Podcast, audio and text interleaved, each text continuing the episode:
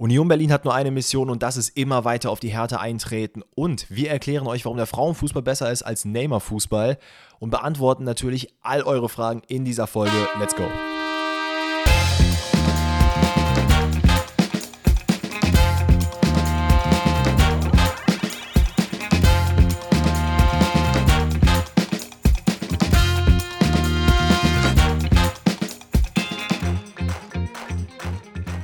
Grüezi alle miteinander, herzlich willkommen zu einer neuen Episode Pfosten rettet heute an diesem sehr verregneten Donnerstag.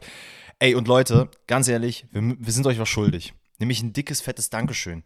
Denn wir haben es am Montag gar nicht gesagt, aber wir hatten ja, glaube ich, am Wochenende, wenn ich mich nicht irre, ich weiß es jetzt gar nicht mehr. Mal, wir kennen unseren eigenen Geburtstag nicht. Aber wir hatten einjährigen, einjähriges Geburtstag, einjährigen Geburtstag. Oh, stimmt.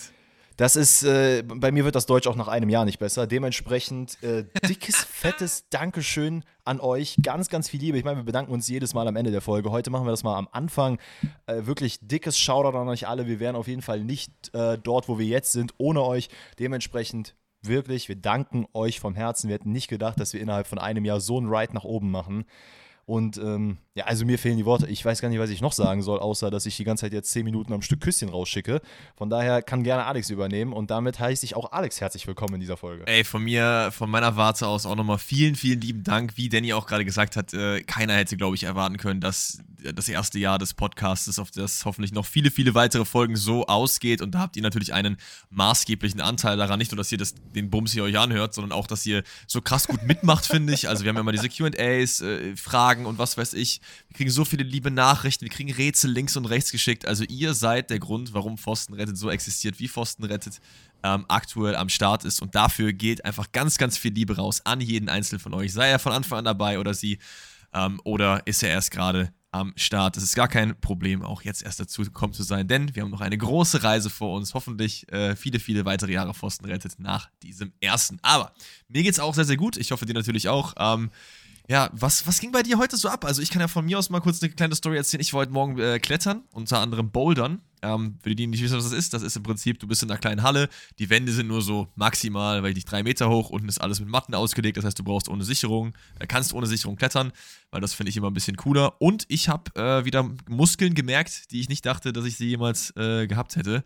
Also äh, gerade im Unterarm und in den Fingern, das äh, zwirbelt auf jeden Fall ordentlich. Aber ansonsten geht es mir sehr, sehr gut. Ich bin ein bisschen kaputt deswegen, aber ready to rumble. Was ging bei dir, Danny? Also vielleicht vorab, bevor ich zu mir komme, damit das auch die Leute unter euch verstehen, die jetzt vielleicht nicht ganz gecheckt haben, worum, wo es beim Bouldern drum geht. Es ist basically ein riesengroßer Stein, der vielleicht knapp so ein bisschen größer ist als Alex und da kann man halt von unten nach oben klettern. Ähm, aber ja, es ist auf jeden Fall sehr, sehr anstrengend. Ich hatte auch mal das Vergnügen, das zu machen. Und Stimmt, du könntest doch mal wieder mitkommen eigentlich, ne? Ich habe noch einen Gutschein rumliegen. Kannst for free kommen, wenn du Bock hast. Ey, sehr, sehr gerne. Mach mal, nächste nur, Woche fertig. Ja, ist halt, ist halt immer nur nachmittags bei mir, ne? Ja, das passiert. Ist das Blöde. Passiert. Denn dementsprechend war mein Tag auch so. Also es ist nicht viel passiert. Ich saß zu Hause, äh, hab im Homeoffice die Arbeit durchgeballert, hab's genossen, dass es draußen geregnet hat, bin in meinem K-Pop-Wahn verfallen. Ähm, das habe ich immer mal so What? alle paar Wochen, dass ich, ja, ich höre ja K-Pop und äh, ab und zu habe ich so Momente, wo ich in verschiedene Genres reinspringe und dann einfach mal so zwei Stunden am Stück durchgehen, nur diese Musik höre. Das ist mal RB, das ist mal Jazz, das ist mal Soul Funk und heute war es eben K-Pop. Ähm, ja, war ganz angenehm. Was sind Aber da so deine Favorite-Gruppen? passiert. Bist du so eher BTS oder bist du eher so EXO oder Big Bang oder Red Velvet? Wirklich, hast du es jetzt gerade gegoogelt und parallel Ja, abgelesen? genau. Das ist wild. Aber man muss sagen, BTS hätte ich sogar gekannt. Also, Ja, aber ähm, ich sag mal so, ich habe jetzt keine direkte Favorite-Gruppe. Ähm, es sind eher einzelne Artists, die ich daraus mag. Äh, aber ansonsten, wenn du jetzt zwischen BTS und EXO entscheiden müsstest, wäre ich wahrscheinlich Team EXO. Ähm, ja, da sind so ein paar knackige äh, Lieder dabei, die die schon rausgebracht haben. Okay. Aber ansonsten sehr viele Mädelsgruppen auch, die ich mir anhöre. Ansonsten mein Favorite, ich weiß keine Ahnung, ob das überhaupt die Leute interessiert. Vielleicht die 2%, die jetzt gerade hier zuhören, kennen den Namen überhaupt. Alle aber auf jeden Fall. Mashallah gut. Ey, aber damit wir euch hier nicht komplett mit Musik langweilen, denn das ist am Ende immer noch ein Fußballtalk, würde ich vorschlagen, Ja. fangen wir jetzt mal an mit den Transfers. Fairerweise muss man sagen, es ist ein bisschen ruhig gewesen. Viele Sachen, die wir jetzt einfach mal kurz und knackig abfrühstücken wollen. weil Wir kamen wirklich sehr, sehr geile QA-Fragen von euch diesmal rein. Kommen zwar immer, aber heute waren die nochmal extra knackig. So ein bisschen mit Soße, so ein bisschen Sriracha drüber. Die waren richtig geil. vor allen Dingen auch extrem Ähm, viele, ne? Also irgendwie gefühlt ja. doppelt so viele wie normal. Ich weiß auch nicht, woran das lag, aber Kuss geht raus. So sieht's aus. Ey, und wir fangen mal ganz simpel an. Erstmal Geschichte, ähm, Thema auch QA vom Montag, was wir an euch gestellt haben, nämlich Thema Nübel. Denn es gab es war noch nicht fest mit Stuttgart. Und wir haben euch ja mal trotzdem einfach mal gefragt, ey, hört mal, Kinders, wie sieht's aus? Was haltet ihr denn davon? Wo könntet ihr den auch sehen? Ich meine, die meisten Leute haben offensichtlicherweise Stuttgart gewählt, aber viele Leute haben es auch gefühlt, dass wir zum Beispiel Leverkusen oder Bremen genannt haben. Ähm, das waren zwar immer nur so 10%, die da abgestimmt haben, aber immerhin. Also es hätte mich nicht gewundert, wenn der Transfer am Ende noch geplatzt wäre und er vielleicht doch dahin gegangen wäre. So ist er ohne Kaufoption in Stuttgart. Ähm, ja, ich glaube am Ende für Stuttgart ein sehr, sehr guter Deal, wenn die Planung so aufgeht, wie man die sich vorstellt. Für Bayern natürlich gut, weil man dann Nübel auch in dem Sinne los wird. Ob es für Nübel am Ende gut ist, klar, er bekommt Spielzeit. Ähm, ob er sich da vielleicht ein bisschen was anderes erhofft hat, das kann sehr gut sein. Äh, ich bin mittlerweile neutral dem gegenübergestellt. Ich hoffe für ihn persönlich, dass er natürlich da eine gute Entwicklung macht und eventuell dann nach dem Jahr Stuttgart ey, vielleicht wird er dort der erste Torhüter dann doch, weil irgendwas in der Planung schief läuft, oder aber äh, er kriegt nochmal einen fetten Deal irgendwo anders. Ja, vor allen Dingen, ich kann mir sehr, sehr gut vorstellen, dass er einfach ein super Jahr da spielt und dann halt zu Leverkusen geht, weil dann ist Radetzky wieder ein Jahr älter zum Beispiel und Pavlenka eben auch. Das könnte natürlich eine Möglichkeit sein, vielleicht aber auch wieder Ausland. Aber ich glaube, so ein bisschen bei ihm, den, der Auslandstrain ist jetzt auch so ein bisschen abgefahren. Hat er probiert, hat so semi gut geklappt und vielleicht bleibt man dann doch lieber in äh, äh, Deutschland. Was noch fix ist, oder auch jetzt mittlerweile endlich fix, was sich auch schon ein bisschen länger gezogen hat, ist äh, Hollerbach. Da war ja mal Köln am Anfang dran, dann haben wir ja berichtet, Union ist am Start und das ist kurz vor Abschluss. Es hat sich jetzt doch ein bisschen gezogen. Im Endeffekt ist er jetzt bei Union. Ablösesumme von knapp unter 2 Millionen Euro inklusive Boni. Das nur so im Thema Transfers, die eigentlich schon fix sind. Wollen wir Warte das ganz kurz, hast du eigentlich, hast du da eigentlich mitbekommen, wie Salty ähm, Steffen Baumgart eigentlich reagiert hat, als er darauf gefragt wurde? Nee, habe ich nicht. Was hat er gesagt? Also bei ihm ist ja oftmals so, der gibt ja immer ganz klare Antworten. Und oftmals hat man aber so, so einen bitteren Beigeschmack, dass man sich denkt, ah, vielleicht hat man den jetzt gerade auf dem falschen Fuß erwischt. Okay. Und dann hat man ihm gesagt, so, ja, was halten sie denn jetzt davon? Ne? Hollerbach kommt jetzt nicht zu ihnen und so.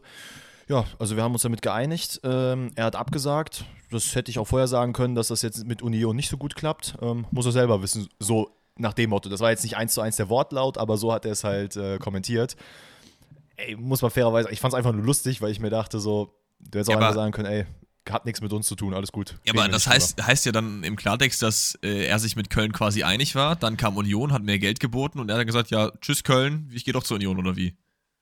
Ja, so ungefähr kann man das daraus lesen. Ja, das ist aber auch, da kann ich aber auch den, den Saltiness irgendwie so ein bisschen verstehen, weil das ja, muss ja nicht unbedingt sein, oder? Naja, ey, was Komm. soll man sagen? Bleiben wir mal bei Union, würde ich sagen. Ja oder nicht. So, ja, gerne. Weil da ist nämlich was richtig Knackiges passiert. Also offensichtlich hat Union äh, unsere Podcast-Folge vom Montag gehört, unser Rebuild vom FC. Falls ihr noch nicht reingehört habt, gerne mal reinhören. Ähm, denn da habe ich gesagt, Schwolo als zweiter Torwart beim FC wäre doch eigentlich richtig geil. Dann ja. dachte sich aber ein ganz anderer FC, ey, das ist doch voll gut. Der hat über FC und Schwolo geredet. Union ist auch FC drin. Komm, den packen wir uns einfach. Tja, und zack, bumm, ist Schwolo äh, bei Union, tritt noch mal mehr nach äh, Hertha nach. Also es ist wirklich wild. Die, also Rivalität eine Sache, ne? Aber ich glaube, die hassen die Hertha einfach. Also, wenn du jetzt jemals noch Tic-Tac-Toe, Union und Hertha falsch machst, ne? Jetzt gibt es sogar zwei Leute, Toussaint und äh, Sprolo. Dann weiß ich auch nicht. Ja, aber mal, halte mal den Ball flach, Leute. Also ganz ehrlich, ich habe viele Stimmen gelesen, die gesagt haben, das macht gar keinen Sinn. Also objektiv gesehen macht das extrem viel Sinn. Also es ist ein Keeper, der äh, Renault Druck machen kann, der Bundesliga erfahren ist. Für mich ein absolut solider Zweitliga-Keeper und das sind halt eben die Leute, die du halt in der zweiten Reihe hinter einem Erstliga-Keeper halt eben brauchst, damit du halt einfach auf jemanden zurückgreifen kannst. Die Bayern machen das mit, seit Jahren mit Sven Ulreich, der für mich genau in diese Garde einfach reinfällt. Sippel war mhm. auch lange zum Beispiel so jemand, den man da nennen kann.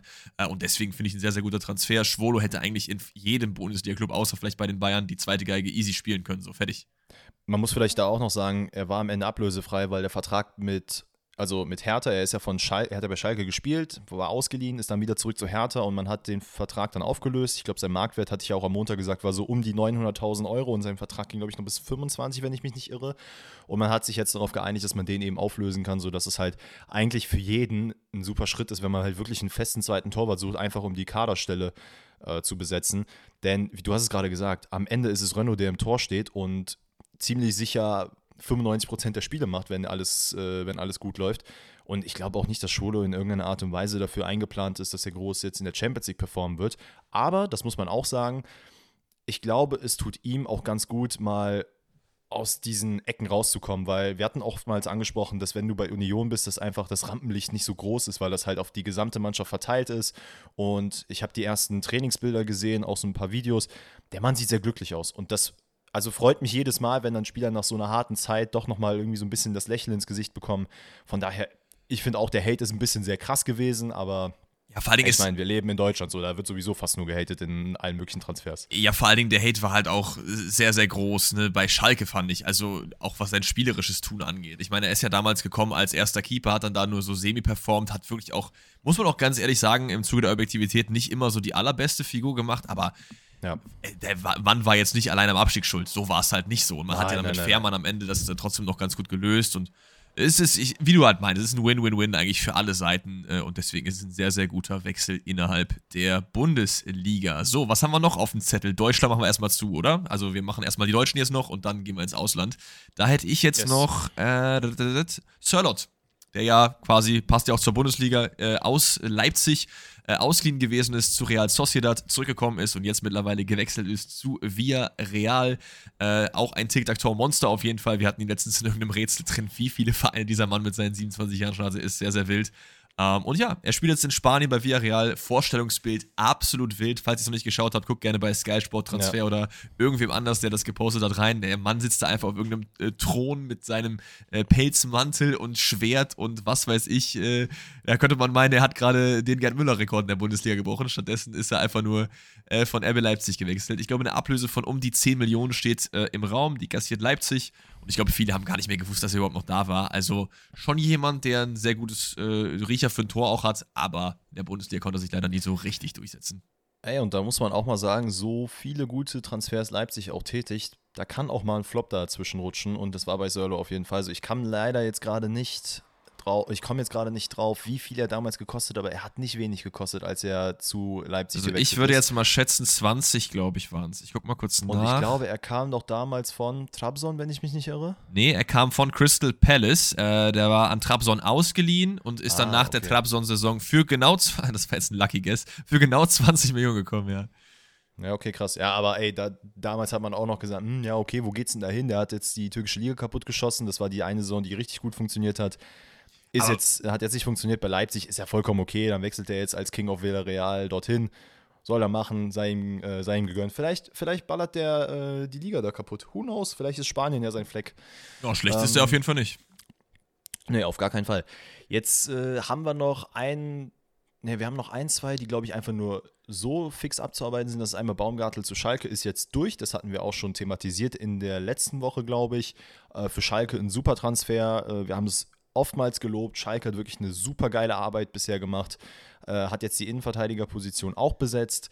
Bleibt noch abzuwarten, ob jetzt in dieser Woche irgendwas noch flügelmäßig passiert, was man sich ja immer noch so ein bisschen erhofft. Ähm, denn die zweite Bundesliga geht ja jetzt schon am Wochenende, glaube ich, los, oder nicht? Ja, müsste. Ich glaube, morgen ist Spiel Nummer 1 tatsächlich. Das ist faszinierend, ne? wie schnell das einfach geht. Vor allem ist es, ist es geil, ey. HSV Schalke, hör mal, das ist doch geil, ey. Da fängt's wieder an. Ich kann's Kinder, nicht mal gucken. Euch. Da bin ich nämlich im Kino bei Oppmeier leider, deswegen muss ich es im Nachhinein dann schauen. Aber trotzdem sehr, sehr geil, dass die zweite Liga wieder losgeht. Und zur zweiten Liga passt natürlich auch der nächste Transfer. Äh, Ragnar Ache, jemand, den wir ja, so ein bisschen unser Herz geschlossen haben. Ist auf jeden Fall auf dem Platz ein sehr, sehr geiler Typ. Ähm, aber auch in unserer FIFA-Karriere haben wir den das ein oder andere Mal eingewechselt. Ist mittlerweile beim ersten FC Kaiserslautern am Start. Und yes. das finde ich richtig geil, oder? Ist für ihn ein super Schritt. Ähm, für alle, die nicht wissen, wo er gespielt hat, er war bei Frankfurt, war an Kräuter Fürth ausgeliehen, war auch sehr, sehr vielversprechend. Ähm, hat jetzt allerdings dadurch, dass Frankfurt natürlich mit Kolomani arbeitet und noch den einen oder anderen Leihspieler im Sturm wieder zurückbekommt, nicht unbedingt, äh, ja, sagen wir mal, einen Platz gefunden in den, in den ersten 12, 13, 14 Spielern, die dann eventuell auch mal eingewechselt werden. Für ihn, glaube ich, ein sehr, sehr guter Schritt. Er hat sich in der zweiten Liga jetzt auch ganz gut, äh, ja, also hat sich wohlgefühlt, hat sich da wiedergefunden. Und ich glaube, für Lautern auch ein super Transfer. Also der wird den auf jeden Fall in dieser Saison helfen. Großgewachsener Typ, sehr stämmig, der kann Flanken äh, mit Kopf reinballern. Also, das ist, das ist ein sehr, sehr knackiger Transfer. Freut mich sehr, sehr für ihn. Absolut. Sehr, sehr. Und der letzte Transfer, der was mit Bundesliga zu tun hat, ist mal wieder ein Abgang. Es ist der wahrscheinlich bevorstehende Wechsel von Gilbresso, ebenfalls Eintracht Frankfurt zu Lazio Rom. Wir haben ja ein Eintracht Frankfurt Rebuild gemacht. Auch da haben wir schon mal so ein bisschen drüber gesprochen, dass dieser Mann wahrscheinlich vor dem Absprung steht. Ich weiß gar nicht, ob es damals auch schon Lazio Rom war, die an ihm dran waren oder irgendwer anders. Ich meine, es war auch ein englischer Club gewesen. Letztendlich ja. wird er wahrscheinlich äh, in nach Italien wechseln. Eine Ablösesumme von 16 Millionen Euro steht im Raum. Er hatte nur noch ein Jahr Vertrag, 22 Millionen Marktwert allerdings. Irgendwie so von, von oben drauf geschaut, habe ich mich dann so gefragt, ey, hätte man nicht noch ein bisschen mehr vielleicht rausholen können, aber vielleicht waren auch die Verhandlungen äh, sehr, sehr starr und auch nicht viele andere Interessenten. Da ist dann natürlich die Verhandlungsposition nicht so super gut und deswegen 16 Millionen ist immer noch eine ordentliche Stange Geld für Girilso. Ja, absolut. Also ich denke auch, wenn man sieht, dass ein Spieler sehr, sehr stark unter Marktwert verkauft, also sehr, sehr stark in Anführungszeichen unter Marktwert verkauft wird, dann ist das immer ein Anzeichen dafür, dass es entweder wirklich Not am Mann ist, dass man die Spieler abgeben muss, oder aber, dass es äh, der Grund, also der Grund einfach, wie du gesagt hast, ist, dass einfach nicht genug Angebote für den gab und das Interesse nicht so groß war. Alles in allem muss man sagen, sein Markt, also dass der Marktwert jetzt bei 22 ist mit ein Jahr Vertrag und er wird für 16 verkauft, ist immer noch eine gute Stange Geld für Frankfurt, keine Frage. Man kann da jetzt auch nicht erwarten, dass der wie bei Mbappé äh, trotzdem 700 Millionen wert sein wird und deutlich über seinen Marktwert geht. Also von daher ist es in Ordnung. Ich meine, du hattest ja auch in deinem Rebuild zu Eintracht Frankfurt gesagt, dass du ihn abgeben würdest. Ähm, ich weiß gar nicht, für wie viel du ihn abgegeben hast. Ich glaube, ich habe ihn für 20 dass ich abgegeben, also deutlich ja, doch drüber. Da hat Alex bessere Geschäfte gemacht. ähm, Kommen wir zum Thema bessere Geschäfte, denn in England offensichtlich werden bessere Geschäfte gemacht dahingehend, dass man einfach deutlich mehr Geld auf den Tisch legt, wenn man das so definieren will. Ähm, Fulham legt ein bisschen nach, denn wir haben einmal Calvin Bessie zu, äh, von Ajax zu Fulham für 21 Millionen, kam damals von den Rangers, ähm, ist glaube ich in der Saison, als der BVB gegen Rangers in der Euroleague gespielt hat, so richtig aufgeblüht. Ich glaube, kurz danach ist er auch gewechselt. Äh, sehr, sehr stämmiger Innenverteidiger, also super geiler Typ, bissig und ich glaube, der wird auch in der Premier League äh, seinen Platz finden und ist da gut aufgehoben. Und unter anderem, ähm, ich weiß gar nicht, ob wir überhaupt mal drüber gesprochen haben, aber der Starspieler in Anführungszeichen Mitrovic, ähm, wobei der eigentlich schon eine Clublegende ist, kann man sagen, hat sich jetzt wohl dazu entschlossen, dass er zu den Saudis wieder, äh, äh, was heißt wieder geht, wird jetzt dahin gehen. Und man braucht einen Ersatz im Sturm und hat sich mit Raúl Jiménez ver, ähm, verstärkt, der Mann, ich weiß gar nicht, woher er jetzt gerade herkam. Ähm, Jiménez war noch bei den Wolves, oder? Er war bei den Wolves, aber er ist irgendwo anders noch hingegangen, oder nicht? Ich schau mal kurz nach, dass wir hier nicht irgendwie äh, Bullshit. Nee, er war bei den Wolves. Er kam auch von den Wolves. Ah, okay. Er war nirgendwo anders. Okay, okay. Ja gut, dann äh, super Verstärkung für Fulham. Ich glaube, da hast du auch, ist immer ein gutes Zeichen, wenn du jemanden äh, aus der Premier League innerhalb der Premier League wechseln kannst, gerade auf so einem Niveau, weil er jetzt auch nicht der schlechteste Stürmer ist. Klar, er hat ein bisschen abgebaut, aber alles in allem, glaube ich, für Fulham sehr, sehr stark. Ähm, und dann, glaube ich, würden wir weitergehen zu einem Transfer, der mir persönlich ein bisschen wehtut. Ähm, oh, okay. Was nichts mit dem, mit dem Club zu tun hat, aber wo ich ehrlicherweise ein bisschen mehr Hoffnung hatte, dass was krasseres passiert, nämlich Wilfried Zaha. Der Mann wechselt zu Galatasaray was für Gala natürlich unglaublich stark ist. Die Türkei legt auf jeden Fall gerade richtig nach. Äh, nicht nur Fenerbahce, die ja jetzt unter anderem Tadic und Dzeko haben und auch noch ein paar andere verpflichtet haben. Äh, Galatasaray legt auch auf jeden Fall nach und haben sich eben, wie gesagt, mit Wilfried Zaha besch ähm, beschäftigt, haben ihn sich jetzt geholt und mir persönlich tut es dahingehend weh, dass ich echt gedacht habe, noch vor zwei, drei Jahren so, okay, irgendwann mal gibt es diesen Sprung von Crystal Palace zu Arsenal, zu Chelsea, zu was auch immer. Zu Dortmund, Aber, weil dieser Mann jede Transferphase kam, Saha zu Dortmund. Wirklich jede. Die letzten fünf Jahre jede Transferphase. Ja, das ey, hätte ich auch, hätte ich auch stark gefunden. Ich meine, jetzt im Nachgang glaube ich nicht, dass es das gebraucht hätte. Also zum jetzigen Zeitpunkt hätte ich ihn wahrscheinlich auch nicht verpflichtet. Ich, ähm, ich, ich muss sagen, ich finde es ich finde es ein bisschen krass dahingehend, dass er ja schon, ich, er ist ja schon richtig, richtig lange bei Crystal Palace, also in meinen Augen eigentlich schon auch eine Clublegende, dass er jetzt mit in seiner Prime eigentlich von, ich glaube, er ist 30 oder so, ähm, ablösefrei halt wechselt so. Das, ich, ich bin äh, im englischen Fußball halt nicht so krass drin, deswegen weiß ich nicht, ob es da irgendwas vorgefallen ist, weswegen man irgendwie gesagt hat, ich, wir wollen ihn nicht mehr so, aber auf jeden Fall und dann auch zu Gala. Also eigentlich in der Prime deines, deines Schaffens. Marktwert hat der Mann von, ich glaube, 22 Millionen Euro, habe ich gerade nachgeschaut. Ich, ich finde es geil, was Scala macht. Ich habe es schon sehr, sehr oft gesagt und ich werde es auch hier wieder sagen. Ich finde es super, super cool. Wenn wir mal wieder so eine Basic das äh, Champions League-Saison haben, dass irgendwie ein türkischer Club mal wieder richtig durchstartet, hätte ich voll Bock drauf. Ja. Und es scheint so, als würde Gala echt aufrüsten für die nächsten ein, zwei Jahre und das finde ich sehr, sehr nice. Äh, ja, also bleibt mir eigentlich nichts weiter hinzuzufügen. Ich glaube, damit haben wir auch die Premier League mehr oder weniger abgefrühstückt. ja, ich habe noch äh, Henderson, dem war kurz wieder unser Daily Saudi Update. Äh, Henderson geht zu Al 40 Millionen verdient der Mann dort im Jahr, 800.000 Euro oder das sind Euro, nicht Pfund. Äh, pro Woche Ablöse von 14 Millionen. Al der Club von Steven Gerrard, Wunschtransfer von ihm. Er ist äh, fix durch. Mehr wollen wir darüber auch nicht verlieren. Und damit ist dann, glaube ich, die Premier League durch. Oder? Obwohl, wir haben noch, wenn wir noch kurz über Amrabat reden wollen, das war ja auch ähm, schon länger so ein bisschen der Pipeline. Der Mann ist auf dem Weg zu United. Da sind 25 Millionen Ablöse im Raum. Jemand, der auch mal bei Bayern unterwegs war, wo man gesagt hat, ey, der könnte da fürs Mittelfeld eine Option sein, nach einer sehr, sehr starken WM in Katar, die man ihm ja auf jeden Fall nicht mehr wegnehmen kann. Ähm, ist er jetzt bei United angekommen und ein guter Transfer. Ich weiß gar nicht, haben wir in unserem Rebuild, hat ihn einer von uns geholt? Nee, ne? Ja, doch, ich hatte ihn da auch hingesetzt. Also ich habe ihn zumindest nicht als den Keyplayer ausgewählt, aber ich habe auf jeden Fall gesagt, dass Amrabat. Guck mal, äh, Danny wieder hier wäre. am Predicten. Hat mir auch ein, zwei Leute haben mir auch geschrieben, ey, der Danny ist ja so krass, der hat ja Skiri predicted und so, aber ich, ich Also ich habe als Skiri in jedem Verein predicted, so genau, das ist kein da, großes Ding. Da, das, das stimmt, aber ich weiß gar nicht, ob du das nicht auch schon gesagt hast, bevor das überhaupt so rumormäßig war. Weil ich meine, du hast das schon sehr, sehr früh gesagt zu Frankfurt. Aber naja, ist ja auch egal. Was hast du noch auf der Liste?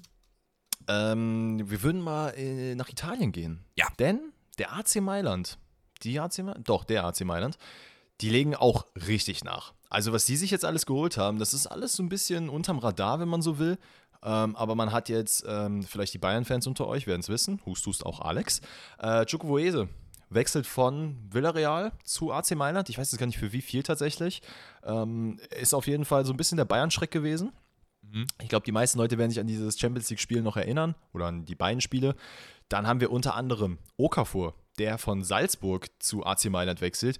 Und das für tatsächlich sehr, sehr wenig Geld. Ich glaube, es sind unter 20 Millionen, die, er, äh, die man da gezahlt hat. Also wirklich ein sehr, sehr guter Deal für AC Mailand. Muss ich ehrlich sagen, wundert mich ein bisschen, dass er dann am Ende doch für so wenig Geld gegangen ist. Äh, egal wie groß sein äh, oder wie lang sein Vertrag jetzt noch geht.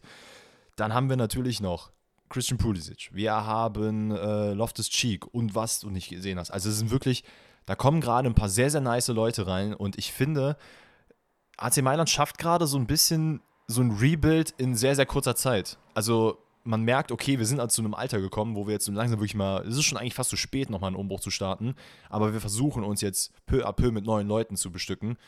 Finde ich persönlich ganz geil. Ich bin sehr, sehr gespannt und werde auf jeden Fall mal mir dieses ein oder andere Highlight äh, von AC Mailand anschauen, denn das ist wirklich interessant, was da wächst. Also gerade du, da sind echt ein paar Spieler dabei, die äh, Danny auf, auf der Stirn stehen haben, ne? gerade wie Pulisic oder auch Loftus Cheek so, die, ich, ich da sehe ich dich.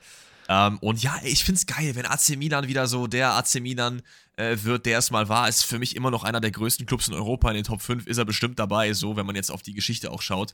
Und äh, deswegen sehr, sehr nice, dass die jetzt auch so ein bisschen eine Verjüngung mitmachen und auch mit sehr, sehr geilen Leuten. Okafor, Pulisic, äh, die haben auch noch diesen Reinders geholt von Alkmaar, glaube ich. Das ist, glaube ich, mhm. ein äh, ZM, auch 20 Millionen ausgegeben oder so.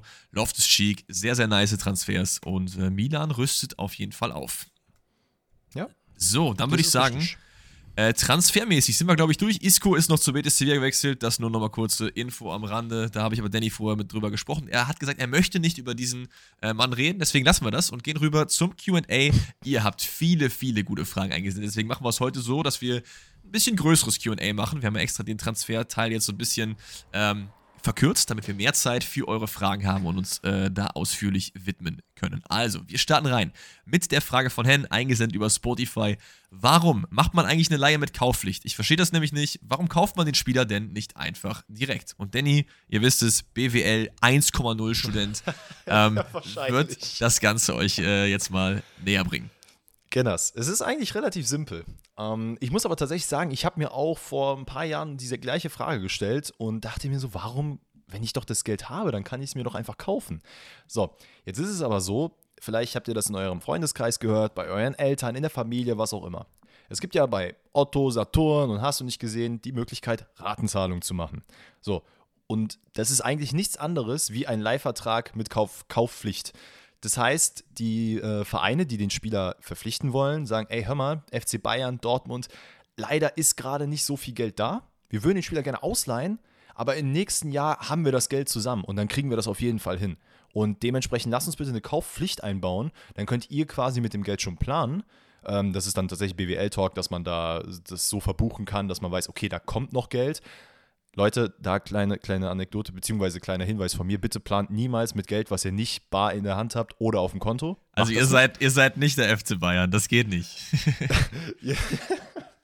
nee, aber äh, es ist äh, genau der Grund eigentlich.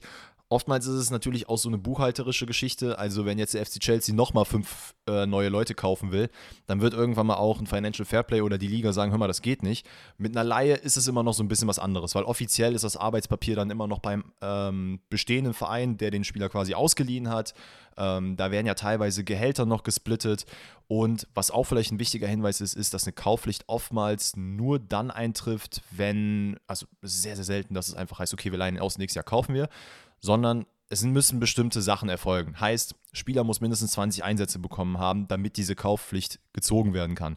Und oftmals ist es auch so, und das werdet ihr vielleicht auch schon gesehen haben, dass einige Spieler dann einfach nach einer bestimmten Zeit keinen, also keinen Einsatz mehr bekommen. Das liegt einfach daran, dass der Verein dann sagt, hm, okay, wir sind doch vielleicht ein bisschen knapp bei Kasse oder wir sind doch nicht so überzeugt von dem Spieler und versuchen eben diese Regularen bzw. die Faktoren, damit diese Kaufpflicht eintrifft, so ein bisschen zu umgehen, ein bisschen zu tricksen und dann sagen, ey, hör mal, der hat keine 20 Spiele gemacht, den, den müssen wir nicht kaufen laut Vertrag. So, sorry, das können wir nicht machen.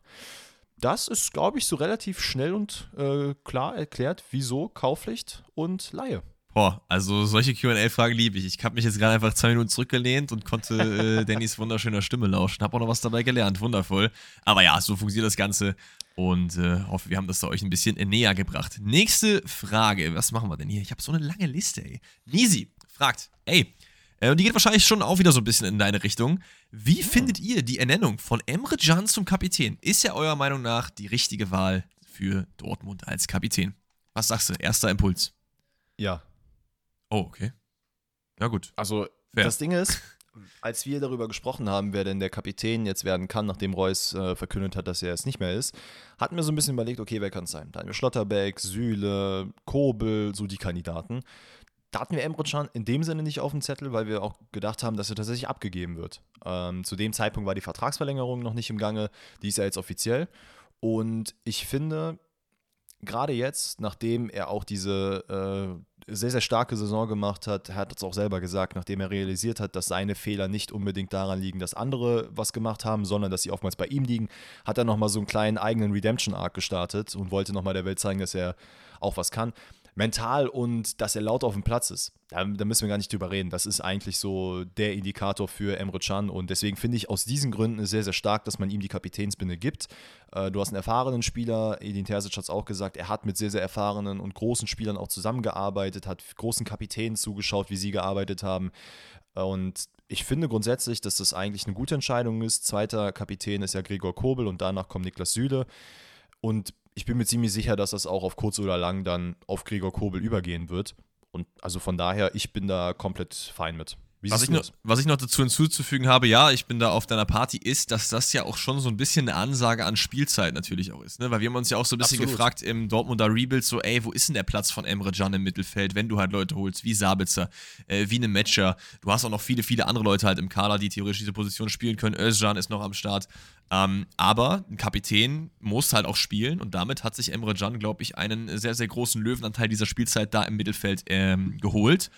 Und das finde ich interessant, weil ich hatte schon, ja, wir haben, wir, wir haben ja auch im Review drüber geredet, ich habe ja schon so ein bisschen überlegt, so, okay, was machen wir mit Emre Can? Geben wir ihm wirklich nochmal diesen Starting-Spot? Spielt er wirklich 30 von 34 Spielen von Anfang an? Und äh, da hat man sich in Dortmund dazu entschieden und das muss man respektieren. Ich finde, menschlich und auch mental ist er eine sehr, sehr gute Wahl zum Kapitän. Ich glaube, wir müssen nicht drüber reden, was er für ein Typ ist, wie er sich gibt und äh, passt er sehr, sehr gut. Deswegen die Verlängerung und Kapitäns äh, Binde geht einher. Aber ich sehe es genau wie du. Kobel als Zweiter und auch Süder als Dritter ist eine sehr, sehr gute Wahl, finde ich. Yes. Nächste Frage kommt dann von, jetzt habe ich, warte, ich habe hier, glaube ich, was Falsches gerade gelöscht, ne? Ja, jetzt hätte ich gerade fast eine Frage gelöscht, die wir noch gar nicht gemacht haben. Ähm, dann machen wir noch die nächste Frage von Tim. Tim Niklas hat gefragt, euer Leben steht auf dem Spiel. Der nächste Elver muss unbedingt rein. Wen lasst ihr schießen, wenn ihr euch jeden Spieler der Welt aussuchen könnt? Ich lasse Danny schießen. ja, wahrscheinlich. Das solltest du, glaube ich, nicht machen. Das erste, was ich mir gedacht habe, ist, warum schieße ich nicht einfach selber? Weil es ist schon, ich glaube, es ist schon, nehmen wir mal an, das wäre jetzt ein realistisches Szenario. Es ist schon sehr, sehr schlimm, wenn du weißt, okay, ich muss den Elver jetzt reinmachen, sonst stirbt die Person neben mir, dann verkackst mhm. du den Elver und die Person ist einfach tot. Also, das ist, da kannst du ja nicht mehr mit leben. Dann dachte ich mir so, okay, richtig. ich schieße einfach selber den Elfer, weil ich selber verkacke, dann ist es ja egal. Weißt du? Ja, gut, ob das dann egal ist, ne? Ja, nee, aber das ist, das ist ja dann, hat ja dann keinen Impact auf irgendwen anders, außer halt meine Familie. Aber das wäre ja in dem Sinne dann auch so, wenn jetzt Lewandowski den Elfer verschießt, oder? Also, keine Ahnung. Wer ist dein Call? Komm. Ähm, also ich muss. Ich habe zwei Namen im Kopf gehabt. Nee, drei Namen eigentlich. Nee, eigentlich nur zwei. Lionel Messi habe ich mal ausgeschlossen, weil irgendwie, weiß ich nicht, ich fühle mich nicht so ganz sicher. Ich glaube, der sieht den Ernst der Lage nicht und wenn er den Ball nicht reinmacht, dann ist er so, oh, ja, aber ich bin ja Lionel Messi, so, das passt schon. Mhm. Ähm, wo ich sagen würde, der Mann weiß ganz genau, wenn es drauf ankommt und es ist wirklich, es geht um Leben und Tod, äh, die ganze Welt stirbt und wir spielen gegen die Aliens. Also Cristiano Ronaldo wird den Ball reinmachen, bin ich mir ziemlich sicher. Und wenn er da mit 800 Sachen genau auf den Torwart schießt, ist egal, der schießt den Torwart mit ins Tor. Aber wen ich auch im Kopf hatte, ist Jorginho. Ja. Der Mann, der Mann kann den Torhüter sehr, sehr geil ausschauen.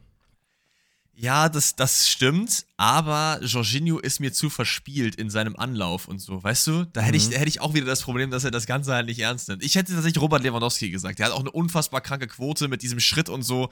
Ähm, ich habe auch mal, da gibt es so ein Video auf YouTube, ich weiß nicht, wie das heißt, sonst würde ich das jetzt hier rezitieren, aber da ging es darum, wie in der Karriere von Robert Lewandowski, je älter er geworden ist, wie sich seine Elfmetertechnik entwickelt hat und wie er auch so psychologisch geschaut hat, ey, was kann ich machen, um jeden Elfer reinzumachen. Das war sehr, sehr interessant, ähm, weil am Anfang hat er diesen Schritt zum Beispiel noch nicht gemacht und dann nach und nach das immer mehr äh, halt entwickelt. Deswegen wäre mein Call jetzt Robert Lewandowski, aber also Ronaldo safe auch muss mit äh, drin sein, damit ähm, also der ballert den auch einfach rein. Wo ich auch keinen Bock drauf hätte, wären so Leute, die so, keine Ahnung, so Sidans oder so, die dann auch mal den Panenka versuchen, die dann mal so hier, dies, Mhm. das, so. Ich muss schon jemanden haben, der dann einfach reinballert, so. Aber, äh, Einfach mit voller Kraft. Übrigens, ganz witzig, ich habe einmal, also ich habe sehr, sehr selten Elfmeter geschossen, aber irgendwann mal haben wir tatsächlich im Training vor ein paar Jahren Elfmeter trainiert. Und ich dachte, aber noch auf kleinen Toren. Also nicht die ganz großen Toren, sondern die, auf die halt die Jugend dann spielt. Ja. Und ich dachte mir so, boah, Alter, ich kann halt jetzt, also ich bin ja nicht der krasseste äh, Schütze an sich. Also ich kann Ball schießen, aber halt, ich mache euch jetzt nicht den, weiß ich nicht, Cristiano Ronaldo oder sonst was. Und da dachte ich mir auch, boah, ganz ehrlich, einfach mit richtig viel Wucht irgendwie rein. Ja, zwei Sekunden später hatte mein Torhüter eine blutende Nase und konnte nicht mehr weiterspielen. Alter, hast du ihm einfach ins Gesicht geschossen, die Jungen. Aber nicht beabsichtigt. Klassiker, Klassiker. Nächste Frage kommt von Mayoke und er oder sie, ich weiß es gerade gar nicht, äh, fragt, woher bekommt ihr eigentlich immer eure ganzen Informationen? Weil ihr müsst natürlich wissen, wir bereiten uns natürlich schon auf den Podcast ein bisschen vor. Ne? Also es ist nicht, dass wir jetzt hier sagen, oh ja, Donnerstag, äh, 17 Uhr, machen wir mal das Mikro an und gib ihm. Sondern das erfordert schon mehr oder weniger je nach, wir haben auch schon mal darüber geredet, wie viel genau, äh, mehr oder weniger je nach Folge ähm, ein bisschen Vorbereitung. Klar, es kommt drauf an, ist es ein Rebuild, ist es jetzt einfach nur Transfer-Talk, ist es QA, aber auch auf die Fragen musst du dich ja teilweise vorbereiten. Ne? Also jetzt auf die Elfmeter-Frage nicht unbedingt, aber auf viele, viele andere halt eben schon. Und Was ich halt nicht darf, weil Alex mir das immer äh, vorenthält. Das stimmt ja nicht. Also es ist schon so, dass wir vor dem Podcast meistens äh, drüber reden. Aber die eine oder andere Frage lasse ich auch gerne mal weg, um Danny so ein bisschen zu überraschen, weil das ist ja auch im Sinne äh, vom Podcast eigentlich ganz äh, spaßig. Aber was, wo bekommen wir jetzt unsere Informationen? Wie ist es denn bei dir? Also, es ist relativ unterschiedlich. Also, man muss ja sagen, wir beschäftigen uns ja jetzt nicht nur mit dem Fußball, weil wir den Podcast machen, sondern wir machen den Podcast, weil wir uns mit Fußball beschäftigen. Das heißt, klar, es gibt Fabrizio Romano, es gibt 100.000 andere Quellen, die wir mal immer mal wieder durchlesen. Es gibt die Elf Freunde, es gibt Kicker, also umsonst Shoutout an alle, die äh, wir konsumieren. Es gibt verschiedene Podcasts, die ich mir persönlich anhöre. Ich lese sehr, sehr viele Artikel, ähm, die jetzt auch fernab von Kicker und Instagram sind oder Sky Sport einfach um so ein bisschen über die Spieler was herauszufinden. Und was tatsächlich auch ein, äh, Case ist, ist, wenn man, also bei mir war es, ich habe jetzt gerade den, ähm, hier, wie heißt es, Fabio Vieira im Kopf. Heißt er, doch, heißt er so? Ja. Arsenal-Spieler, ja, ne? Ähm, den ich ja selber im Stadion gesehen habe.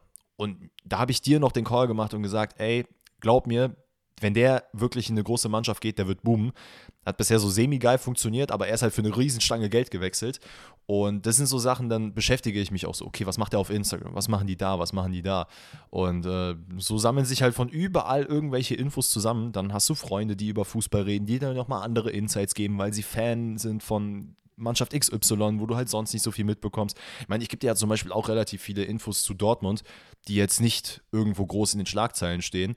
So, dass, gut, Karim Adeyemi, dass der jetzt Animes feiert, das weiß mittlerweile die Welt so, aber ne, solche Geschichten. So, dann kriegt man das mal in einem Side-Note-Video mit von dem, von dem, von dem.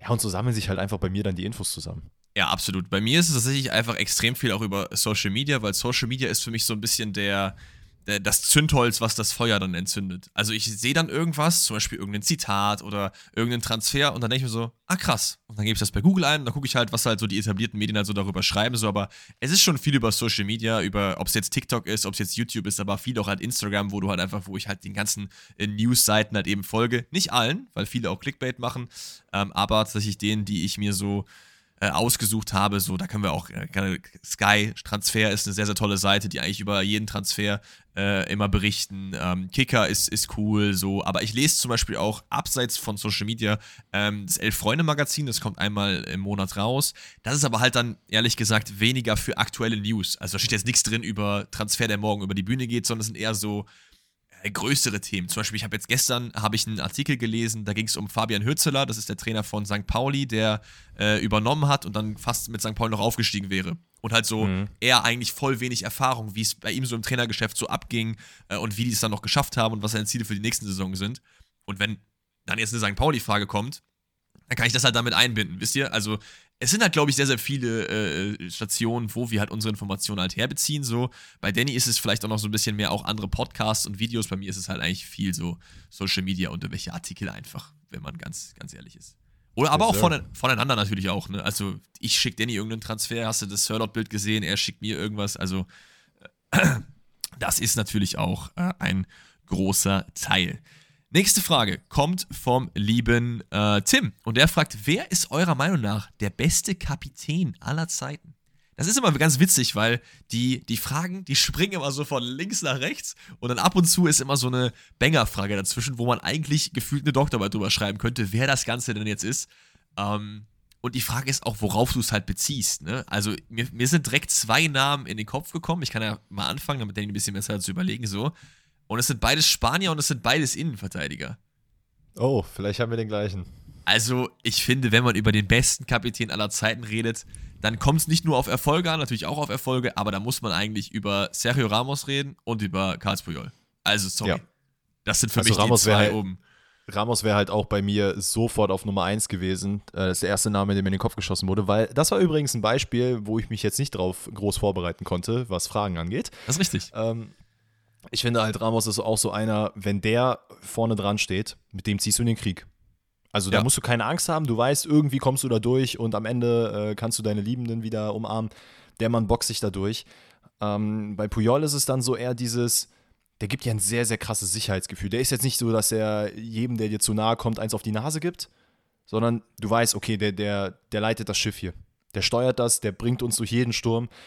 Ähm, ich überlege gerade, wen es da noch gibt ich überlege halt auch so ein bisschen auf Bundesliga tatsächlich bezogen. Also gibt es da jetzt ah. jemanden, wo du sagst, ey, das ist äh, kranker Typ? Dem, also der ist so auf, also jetzt natürlich nicht auf Ramos-Level so, aber so. Boah, keine das ist Ahnung. echt sehr, sehr schwierig, ne? Also ich hatte jetzt, ich meine, wir hatten oft die Diskussion, jetzt Reus ist zum Beispiel für mich jetzt nicht unbedingt nee, so das. Paradebeispiel Kapitän. Manuel Neuer ist es auch nicht für mich. Ähm, boah, so innerhalb der Bundesliga komme ich tatsächlich jetzt gerade auf keinen. Ist, das wäre actually, ganz kurz, das wäre actually eine sehr, sehr gute Frage auch äh, fürs, für QA auf Spotify. Machen wir. Wo ihr Machen uns so. vielleicht mal wissen lassen könnt, wen ihr denn als geilsten Kapitän findet. Aber wir können ja gerne auch Bundesliga machen. Weil ich glaube, ja. die Antworten werden sich sehr, sehr krass decken, weil ich glaube, sehr, sehr viele Leute werden Puyol und Ramos nehmen, weil das einfach so zwei absolute Ikonen sind. Aber lass uns mal als Frage machen, wer ist für euch der beste Bundesliga-Kapitän aller Zeiten? Äh, muss halt nur in der Bundesliga gespielt haben. Ich, wenn ich jetzt überlegen würde, fällt halt echt so kein richtig krass. Ich, ich nehme Rode. Der war ja auch mal Kapitän bei, bei, bei Frankfurt, oder? Ich finde, der ist auch auf dem Platz äh, eine sehr, sehr nice Figur, an der man sich orientieren kann. So, wäre jetzt mein Call. Aber ohne jetzt länger drüber nachgedacht zu haben. Weidenfeller war auch geil. Kahn war, glaube ich, auch geil. Jo, bei, bei Kahn, da musst du dir, glaube ich, wirklich keine Sorgen machen. Der, der ist so ein bisschen Richtung Ramos-Level. Also zumindest auch was den Typen angeht. Absolut, absolut. Okay, naja. weiter geht's. Nächste Frage, kommt von ihm Kevin. Welchen Fußballer mochtet ihr als Kind nicht? Wegen seinem Verhalten, Spielstil oder weil er immer gegen euer Lieblingsteam gewonnen hat? Die Frage ja, kam von Danny, also die hat er rangeholt, deswegen hat er sich wahrscheinlich auch darauf vorbereitet. Jetzt bin ich mal gespannt. Ja, aber willst du die nicht mal loslegen? Okay. Weil ich glaube, ich habe die ganzen Fragen bisher losgelegt, jetzt schießt du mal los. Ja, also für mich gibt es da eigentlich eine einzige Antwort tatsächlich. Und das ist auch gar nicht wegen aus der deutschen Sicht. Es ist, es ist Marco Materazzi. Also, okay, ich habe so eine krasse Abneigung nach diesem WM-Finale 2006 gegen diesen Mann entwickelt, weil, und nicht nur gegen diesen Mann, auch gegen ganz Italien so ein bisschen, weil erstens ist Deutschland ja sehr unnötig ausgeschieden, aber ähm, da kam auch noch dieses, dieses Thema mit den Schwalben hoch, dass da irgendwie Schwalben im Trainingslager trainiert wurden und halt dann diese Szene. Ich fand Frankreich auch cool. Ich war auf jeden Fall im Finale für Frankreich. Es war das erste Turnier äh, WM-mäßig, wo ich wirklich sagen wir mal, mit meinem vollen geistigen Kapazität am Start war. Also 2002 war ich halt mhm. fünf, da war ich halt, äh, Brasilien, äh, wir haben uns rausgekriegt. so, aber da war ich halt neun, ne? Das ist dann schon ein bisschen auf einem anderen Level.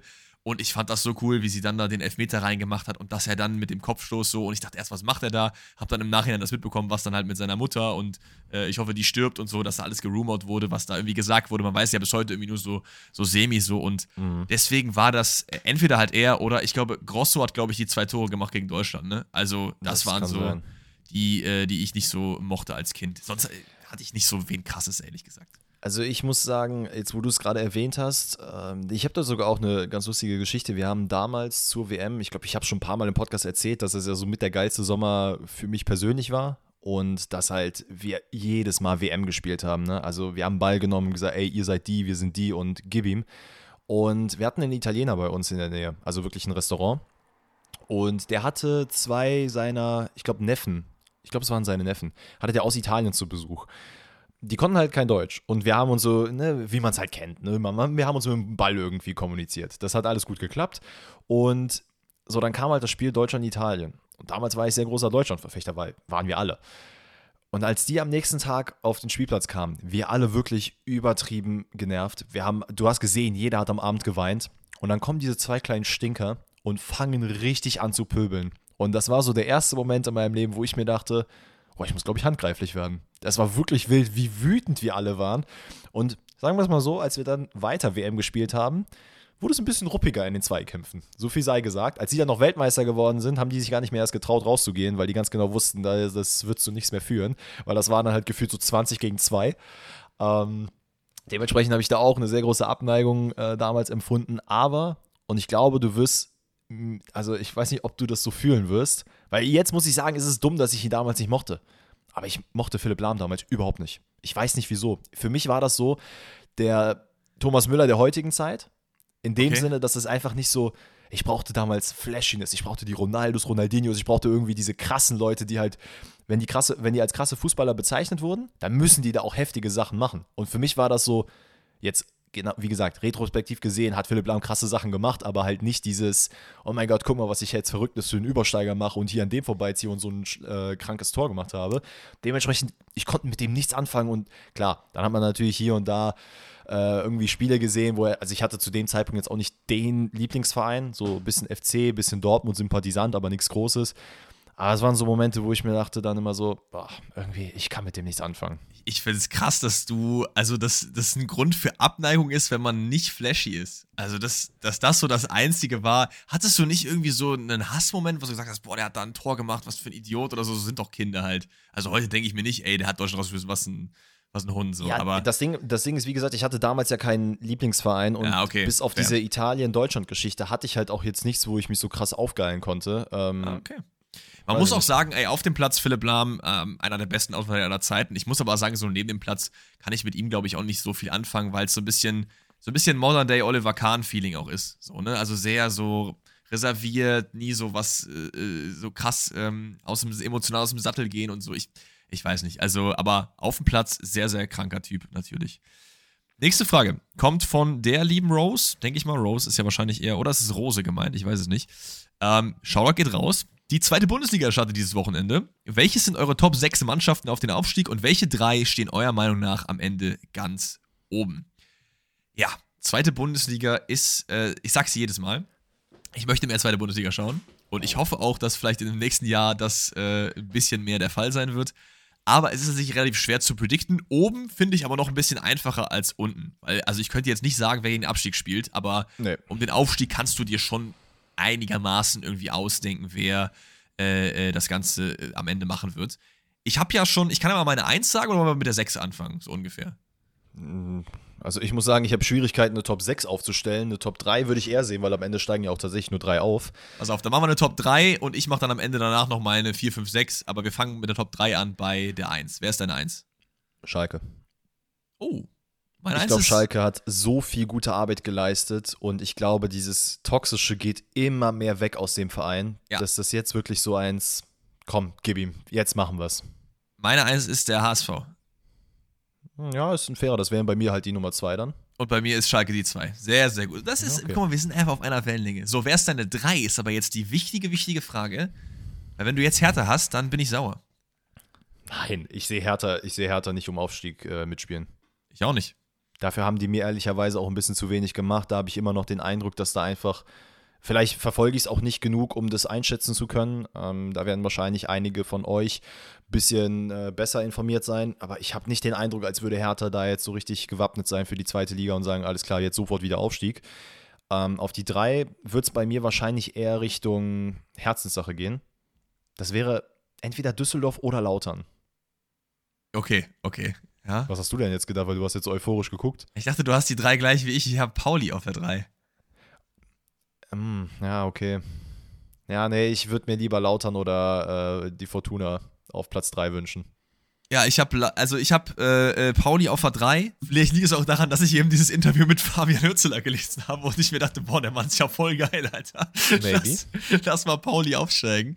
Äh, aber ich finde Pauli, also imagine HSV als erster hoch und Pauli in der Relegation irgendwie gegen Augsburg oder was weiß ich hoch und hast du einfach Hamburg Derby in der Bundesliga. Das wäre doch ein Ja, das wäre sick. Also ich überlege, nur, wie geil war das Spiel, was die auch, äh, glaube ich, auf YouTube sogar übertragen haben. Das ja. war ja mit eines der letzten Spiele äh, in der zweiten Liga. Das war so geil und das in der zweiten Liga. Also imagine das in der ersten Liga da. Genau, ich habe dann, hab dann die Härte auf die 4 gemacht, weil ich glaube halt, Hertha wird so 4, 5, 6, glaube ich. Ähm, mhm. Aber irgendwo da auf jeden Fall. Und dann habe ich noch äh, Hannover und Lautern auf 5 und 6 tatsächlich. Hannover mit Halstenberg, ähm, ich finde, die haben auch schon länger eigentlich ein ganz cooles Team, aber denen ging es in der letzten Saison nicht so wirklich gut. Vielleicht kriegt es der Halstenberg hin, das da so ein bisschen zu stabilisieren, aber ich glaube tatsächlich Lautern eher auf der 5 und Hannover auf der 6. Ich liebe einfach Lautern. Lautern ist ein geiler Verein, die müssen auch mit da irgendwie da oben am Start sein. Also das, die FM-Geschichte, die wir zusammen haben, die, die ist dir überhaupt nichts wert, ja? Düsseldorf habe ich auch drüber nachgedacht, aber ähm, hat nicht Düsseldorf auch voll viele Spieler verloren? Ich meine, ich habe nämlich mal so die Transfers irgendwie so ein bisschen durchgeschaut. Ich meine, die haben halt richtig, richtig viele.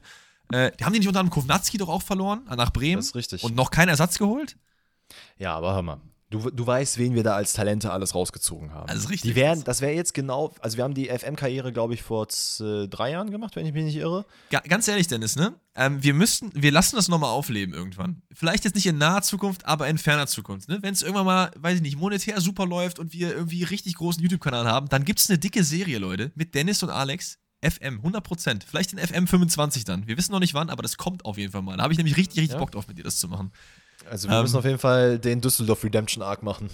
Das, das können wir dann tun, das werden wir dann sehen. Ähm, wie das dann. Ähm, Rufen Hennings ist auch weg zum Beispiel. Ne? Also zwei Top-Stürmer verloren. Und Patterson eben auch. So, weiter geht's. Nächste Frage kommt von Nadja. Und Nadja fragt: Was ist eure Meinung zum, zu der Aussage von Sophia Kleinherne bezüglich Neymar? Sophia Kleinherne, deutsche Nationalspielerin, äh, kennt man auf jeden Fall. Und ich habe nochmal die 1 zu 1 äh, Aussage rausgeholt Moment, ist sie überhaupt.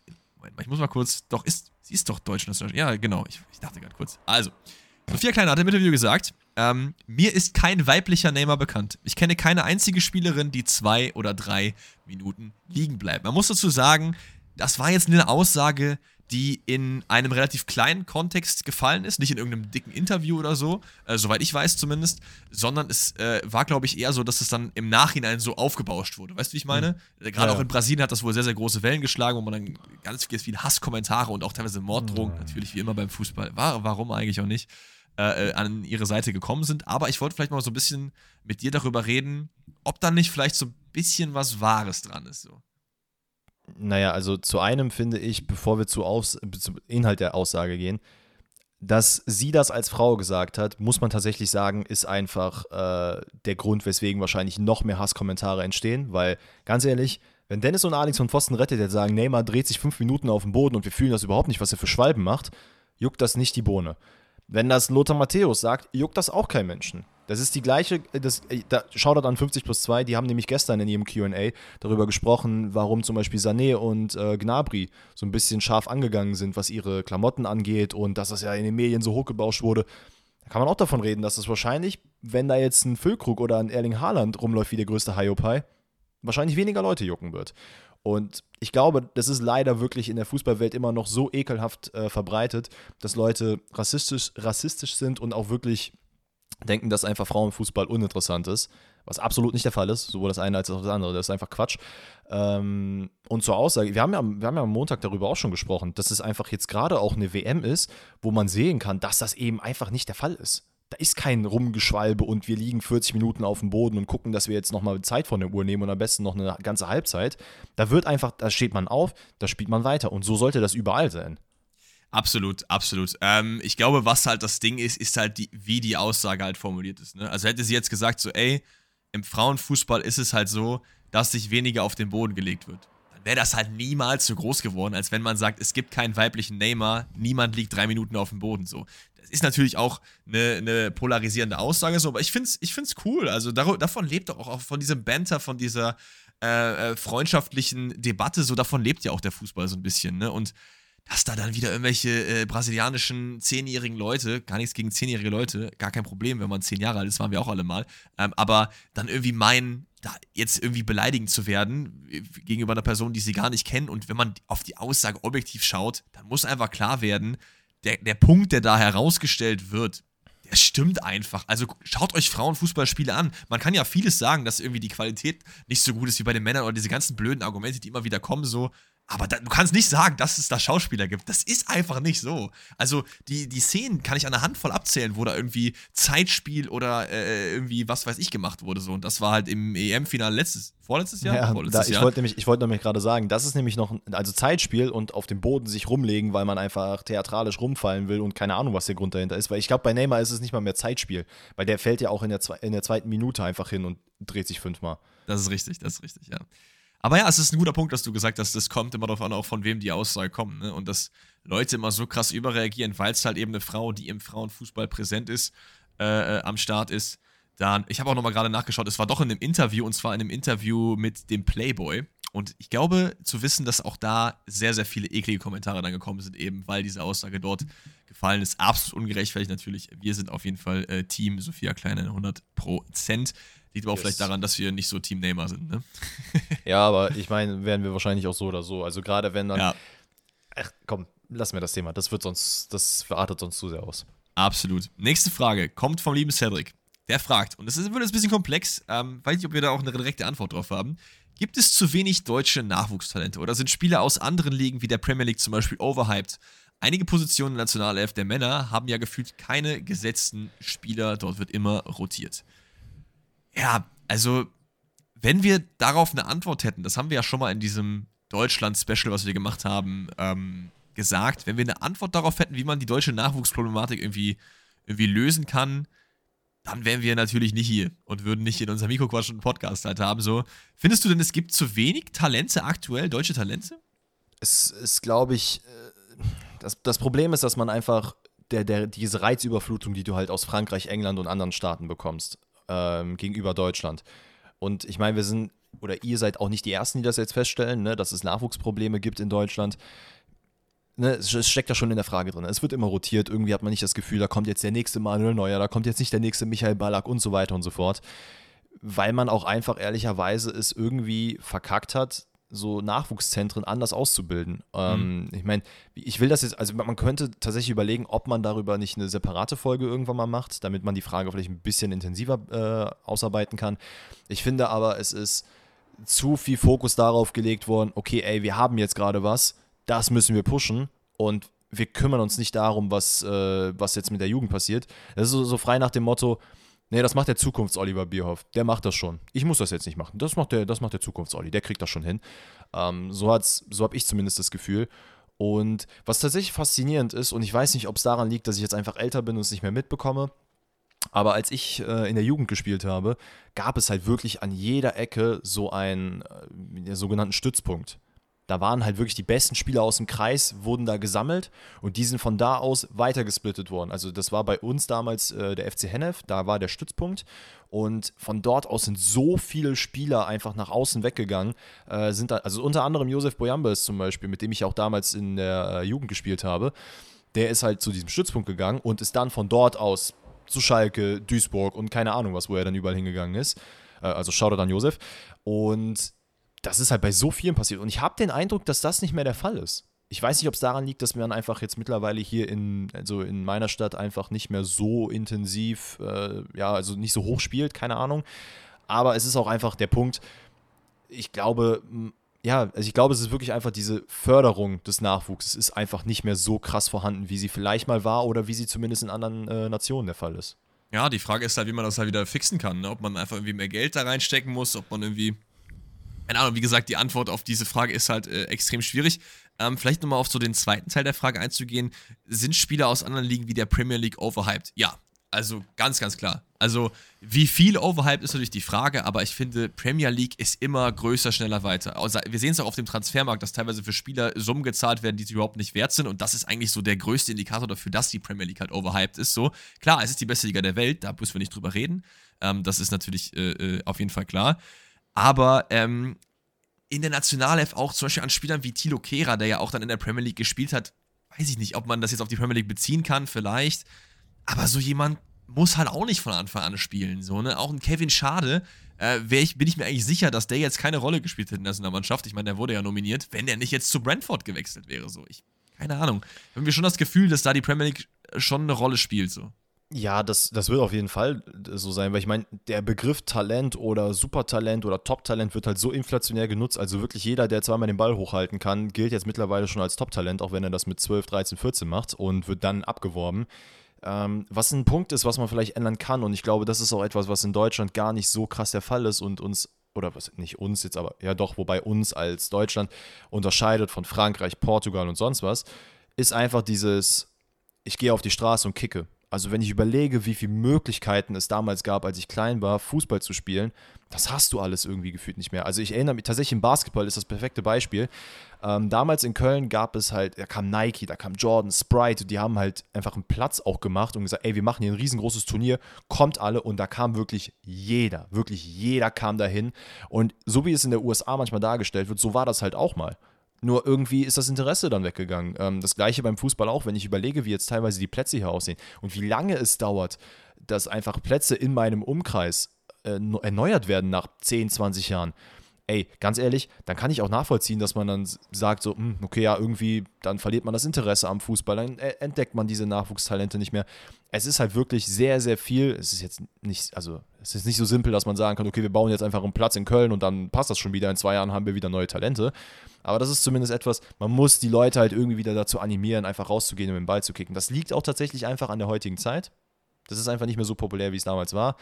Aber ähm, ja, es gibt tatsächlich ein Interview von, ich glaube, es ist sogar Krösche und ich weiß gar nicht, wer der andere jetzt noch dran in dem Interview war ähm, die da echt ziemlich gute Argumente zugebracht haben und auch darüber sprechen. Ich glaube, es ist ein 20-Minuten-Interview von Sky, wo es auch darum geht. Und ähm, könnt ihr mal in YouTube eintippen. Das ist auf jeden Fall sehr, sehr nice und da kriegt ihr auch noch mal ein paar nice Infos dazu.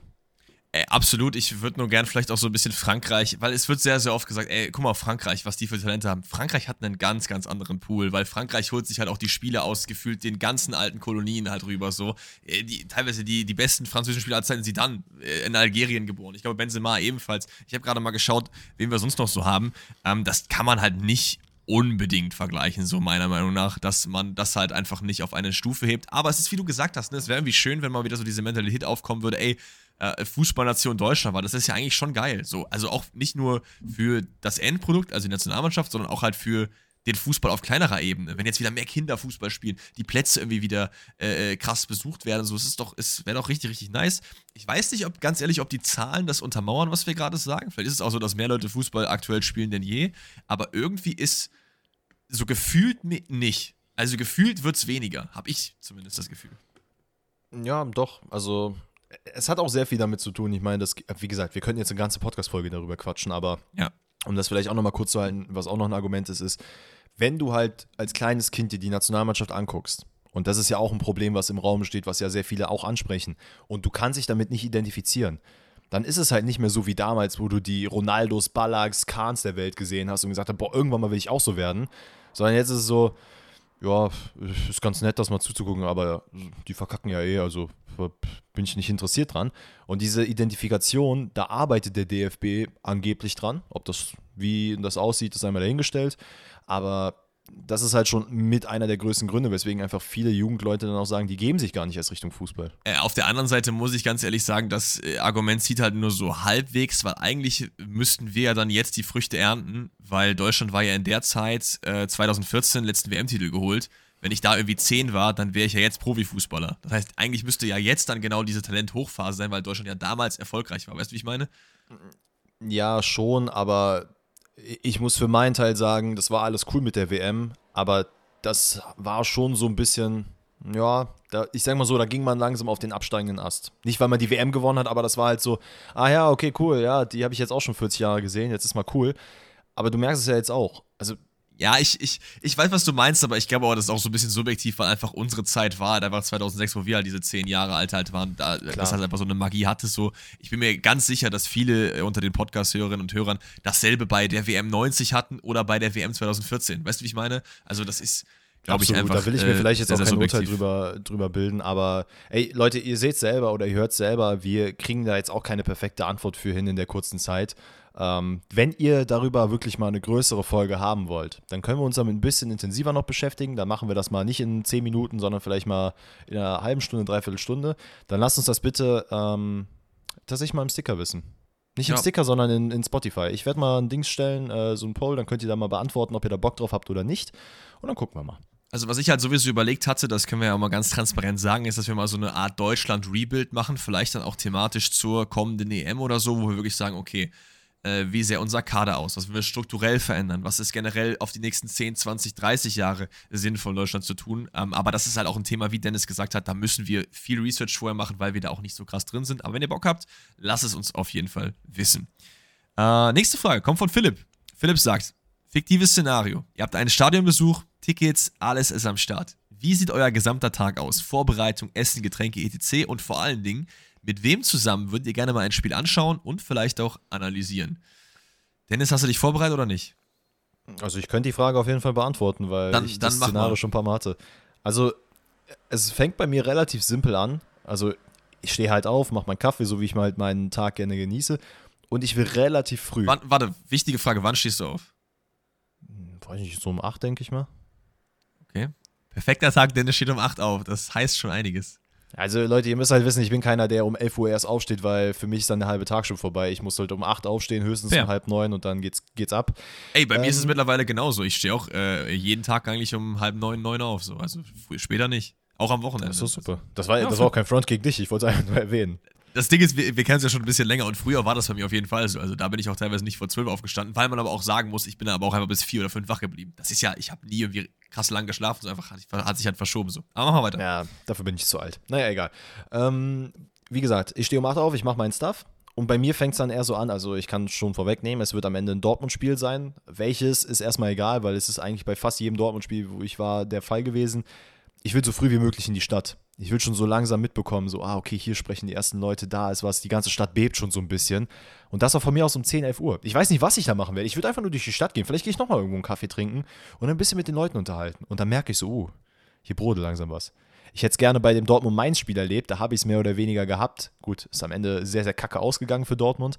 Aber ich wäre sehr, sehr früh im Stadion und um das Stadion herum. Ich will wirklich die gesamte Energie aufsaugen und dann im Stadion komplett abgehen. Also da muss halt Full House sein, da muss äh, von mir aus bringt Bengalos mit Macht, Faxen, ich will das volle Programm haben.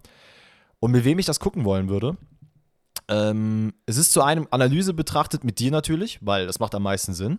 Ja, ich, das war auch mein erste, erster Gedanke, dass ich das, weil wir haben noch nie ein Fußballspiel zusammengeguckt im Stadion, oder? Nee, tatsächlich nicht. Ja, das ist krass. Das müssen wir nächstes ähm, Jahr auf jeden Fall machen. Was ich ansonsten aber sehr, sehr gerne immer mache, ist, weil ich ja auch, meine Familie ist in Dortmund und ich sehe die ja, also ich sehe die schon oft, aber halt jetzt nicht, dass ich sie jede Woche sehe.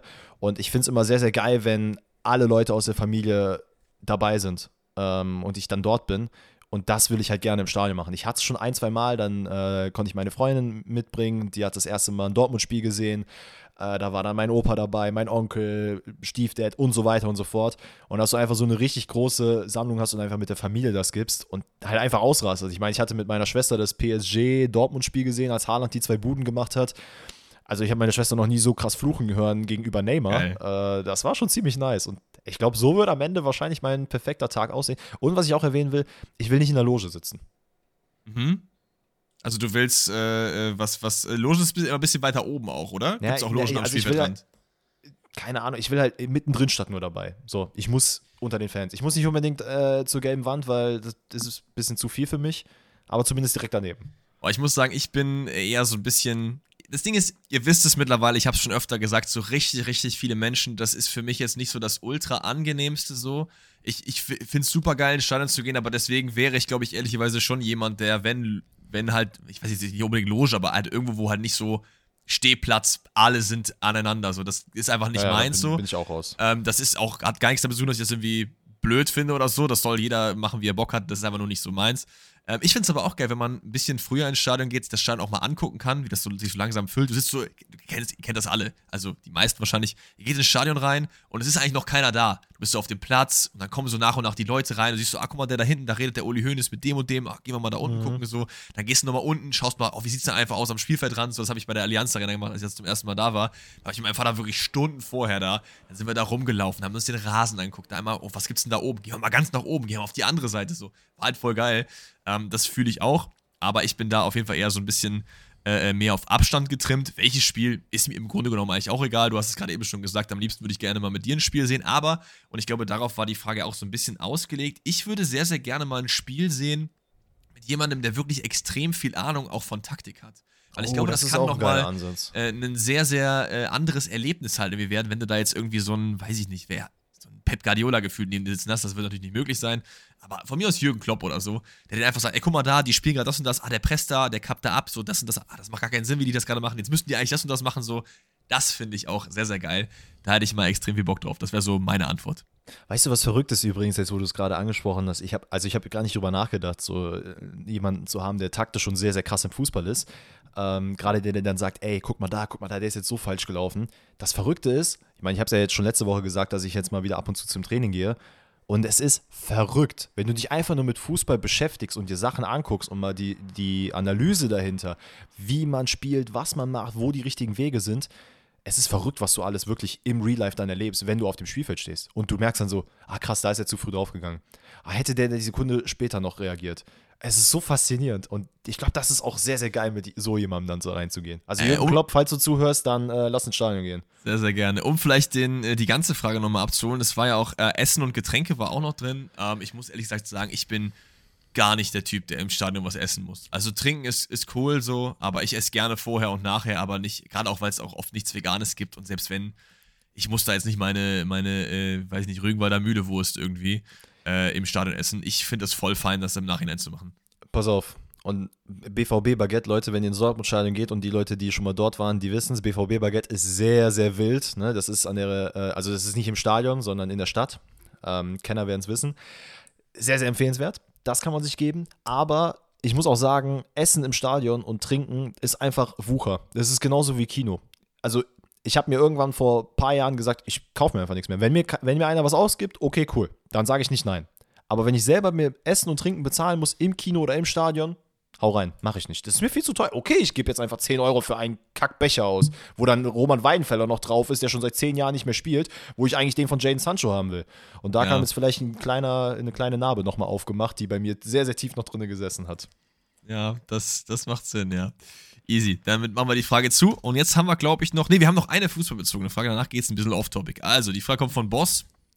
Weiß nicht wessen Boss, aber auf jeden Fall vom Boss.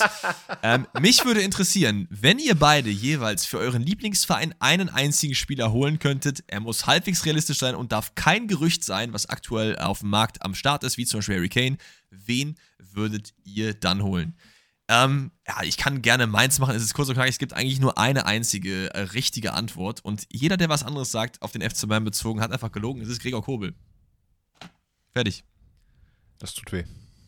Ja, was denn? Also, come on, es ist ein Torwart mit extrem viel Potenzial noch nach oben, der aber schon extrem krass ist. Du, es ist die Position, die Bayern in den nächsten Jahren auf jeden Fall braucht. Wenn du mir sagst, nächstes Jahr holst du Gregor Kobel, gib ihm. Also ganz ehrlich, du darfst einfach nicht mehr Deutsch sprechen und gut sein, weil dann kauft dich Bayern. Das ist einfach Gesetz. Ja, ja, mehr oder weniger, ne? Ähm, wen ich holen würde, der einigermaßen realistisch ist. Also gut, klar, dass ich Bellingham und Haaland mit Kusshand wieder nehmen würde, das ist äh, außer Frage, aber das ist sehr unrealistisch. Wen ich da ein bisschen realistischer sehe, wenn äh, man das Geld in die Hand nehmen würde, wäre tatsächlich ähm, Ashraf Hakimi. Ah, ja? Ja, okay. den Mann auf der rechten Seite, der ist halt einfach eine Macht auf der rechten Seite. Finde ich übertrieben nice. Ähm, den, ja. den würde ich tatsächlich, da würde ich mich drüber freuen, weil man dann auch einfach diese Rechtsverteidigerposition einmal vernünftig besetzt hat und nicht immer. Weil ich habe oft den Eindruck bei den ganzen letzten Transfers, auch wenn man jetzt klar Benzebaini und so weiter geholt hat, äh, es waren nie so die Traumlösung, die man sich eigentlich vorgestellt hat. War immer so, okay, das ist cool, aber wahrscheinlich müssen wir nächstes Jahr nochmal gucken, wer, wen wir da holen können. Und ich brauche halt entweder auf der linken oder auf der rechten Seite endlich mal jemanden, der da sitzt und wirklich abräumt. Auf der linken Seite hätte ich natürlich gerne ähm, er ist ja nur Mendes, aber das wird niemals passieren. Der wird viel zu teuer sein. Ähm, ja, das sind so meine zwei Transfers, wo ich sagen würde, das fände ich geil. Ha Hakimi war, war nicht Hakimi auch so ult. Hat er nicht auch irgendwie Vergewaltigungs-Allegations gehabt und dann irgendwie sie irgendwie mit Geld bestochen oder so? Ich meine, da war auch irgendwie was. Ich also, bin mir aber nicht sicher, ob das wirklich der Fall war, weil. Ähm, okay. Ja, ich, ich muss auch sagen, wir, wir bewegen uns kurz, hier natürlich auf grauem Territorium. Ne? Ganz kurz, was da auch noch, glaube ich, hinzugekommen ist, ist, dass äh, am Ende rauskam, dass er hätte auf alles verklagt werden sollen und sie wollte unbedingt das Geld und dann hat man herausgestellt, dass er aber alles an seine Mom überschrieben hat, weil er das halt von Anfang an gemacht hat und dementsprechend das Ganze wohl fallen gelassen wurde, weil es nee, nicht aber das, Interesse war. Aber das war seine Frau. Das waren zwei verschiedene Sachen. Also er hat eine, äh, das weiß ich auf jeden Fall, er hat eine äh, Vergewaltigungsanklage gegen jemand anders, der nicht seine Frau war, gehabt. Und seine okay. Frau wollte ihn verklagen wegen des Geldes und das hat er überschrieben. Das hat nichts miteinander zu tun. Aber naja, ja, ist gut. ja auch egal. Ist ein super Spieler, brauchen wir nicht äh, drüber reden, auf jeden Fall. So, da sind wir off-topic angekommen. Äh, da kamen noch ein paar wilde Fragen rein. Unter anderem die Frage von ähm, 112. Der fragt nämlich: Dennis hat ja mal erwähnt, er schneidet sich immer die Haare selber. Dennis, wie machst du das? Also, womit? Welche Art Spiegel benutzt du eigentlich? Und wie machst du die Übergänge? Weil ich glaube, wenn man nicht weiß, wie das geht, klingt es schon ziemlich wild, dass man sich die Haare selber schneidet. Ja, also ich will jetzt auch nicht sagen, dass ich ein Profi im äh, selber Haare schneiden bin. So, ihr äh, müsst nur mal auf sein Instagram gehen. Übrigens, die ist smooth. Ähm, sieht wundervoll aus. Dankeschön, Dankeschön. Ähm, es ist, also ich weiß gar nicht, was ich für eine Maschine überhaupt benutze. Keine Ahnung, habe ich mir irgendwann mal geholt vor ein paar Jahren. Kann ich euch jetzt gar nicht, gar nicht sagen. Es ist auf jeden Fall nichts absolut Wildes. Ähm, wie, so, boah, wie erkläre ich das jetzt am besten? Es ist, also ich habe ganz normal einen Spiegel vor mir und ich habe neben meinem Hauptspiegel, der über dem Waschbecken ist, habe ich nochmal so einen Klappspiegel. Also da ist quasi ein Schrank, der hat Spiegeltüren. Mhm. Das heißt, ich klappe mir den zur Seite. Und rechts habe ich halt ähm, noch einen Handspiegel. So. Mhm. Ich hoffe, das ist einigermaßen erklärbar. Das heißt quasi, ich bin in so einem, in so einem Viereck von Spiegeln. Fair, macht Sinn, so. ja, damit du alles sehen kannst, ne? Genau. Und dann fängt es halt an. Und dann ist es im Endeffekt Kopf wackeln und äh, Körper richtig positionieren und den Handspiegel irgendwie einigermaßen halten, sodass ich halt wirklich in der Spiegelung es sehen kann, wie ich mir die Haare schneiden soll. Also es klingt jetzt deutlich komplizierter, als es, glaube ich, ist. Ähm, am Ende ist es natürlich eine Übungssache, weil es ist schon ein paar Mal schief gegangen und ich habe auch sehr, sehr lange keine Übergänge drin gehabt und bin auch jetzt immer noch kein Experte im Übergang machen. Ähm, aber es ist, ja, es ist, es ist, glaube ich, ein bisschen tricky. Also, wenn, wenn ich jetzt sagen würde, ey, Alex, mach dir das mal hier bei mir, ich glaube, du würdest ein bisschen brauchen, um da die. Das ist nämlich das Problem. Guck mal, wenn du dir den Handspiegel jetzt vor dir hältst und du hältst den Rasierer hinten am Kopf und guckst dann quasi in deinen Handspiegel vorne, um die Spiegelung hinten zu schauen. Das ist ja komplett lost, also das würde ich niemals Und dann merkst du halt so, wenn du deinen Arm nach links machst, dann ist er im Spiegel, aber geht dann nach rechts und so. Das ist komplett, komplett wild. Wenn du das also, einmal draus hast, dann geht das.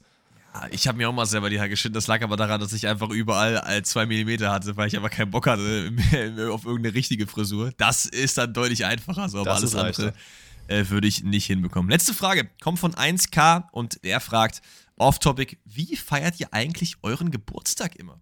Ist auch eine wilde Frage. Wie feierst du deinen Geburtstag, Danny?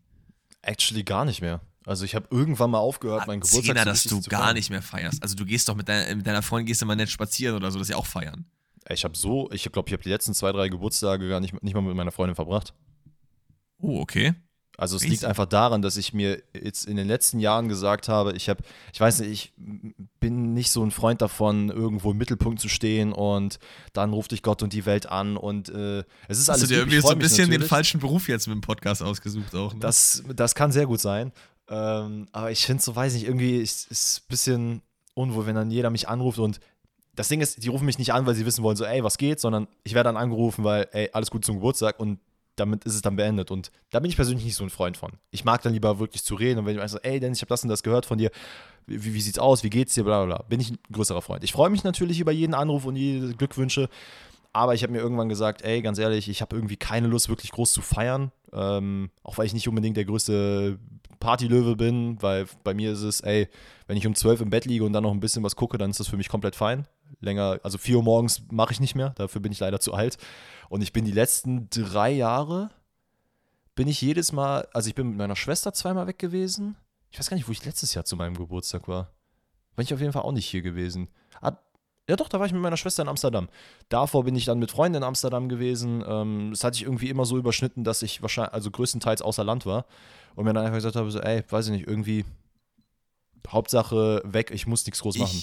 Ich, muss sagen, das ist, geht mir aber tatsächlich genauso. Also ich glaube, das letzte Mal Geburtstag richtig gefeiert habe ich, da war ich 13 oder so. Danach ja, hatte ich irgendwie keine Lust mehr, so, weil ich auch, also ich bin da so ein bisschen wie Danny, ich mag das auch nicht so gerne, wenn so.